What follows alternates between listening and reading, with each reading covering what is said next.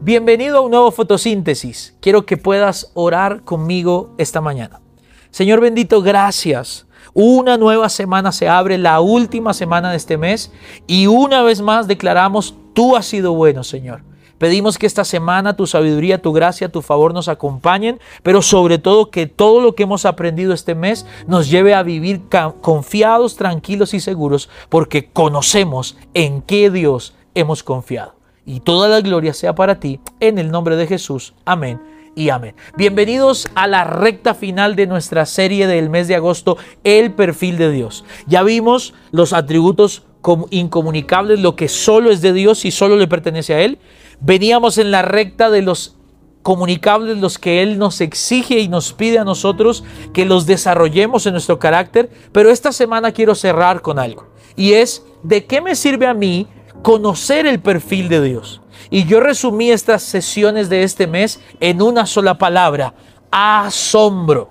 Vamos a ver esta semana una sola palabra, asombro. Mientras más conozco a Dios, más digo, wow, ¿qué clase de Dios tengo yo? Mira qué curioso, y quiero que veamos Éxodo capítulo 15, verso 11, porque debería ser la conclusión de esta serie. Oh Señor, ¿qué otro Dios como tú? ¿Quién es tan grande y santo como tú? Eres muy poderoso y haces grandes milagros. ¿De qué me sirve la justicia, la bondad, la misericordia, la soberanía, la eternidad, la omnipresencia, la omnipotencia y todo lo que hemos aprendido de Dios? Me sirve para una sola cosa, para conocer mejor a Dios. ¿Y para qué lo conozco más? Para confiar más en Él. Y si confío mejor en Él, mi vida va a ser un constante, wow, mi Dios es extraordinario. ¿Y sabes cómo se llama eso? Asombrarnos de la clase de Dios que tenemos. Uno de los grandes peligros de la gente hoy en día es que se ha familiarizado tanto con Dios que ya Dios no la asombra. No nos asombra su creación, no nos asombra un amanecer, no nos asombra un milagro. Su provisión ya no nos asombra. Como que Dios perdió su atractivo para esta generación. Pero mientras más lo conozco, no solamente lo amo mejor y confío mejor en Él, sino que más me asombro de qué clase de Dios yo tengo. Quiero traerte una frase de C.S. Lewis que me encanta.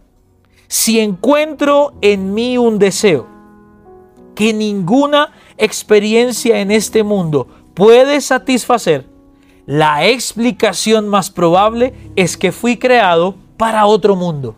¡Wow! ¡Qué tremendo esto! Cuando nada de la tierra te asombra, es la señal de que tu corazón fue creado para asombrarse en algo eterno, en algo más grande que esto.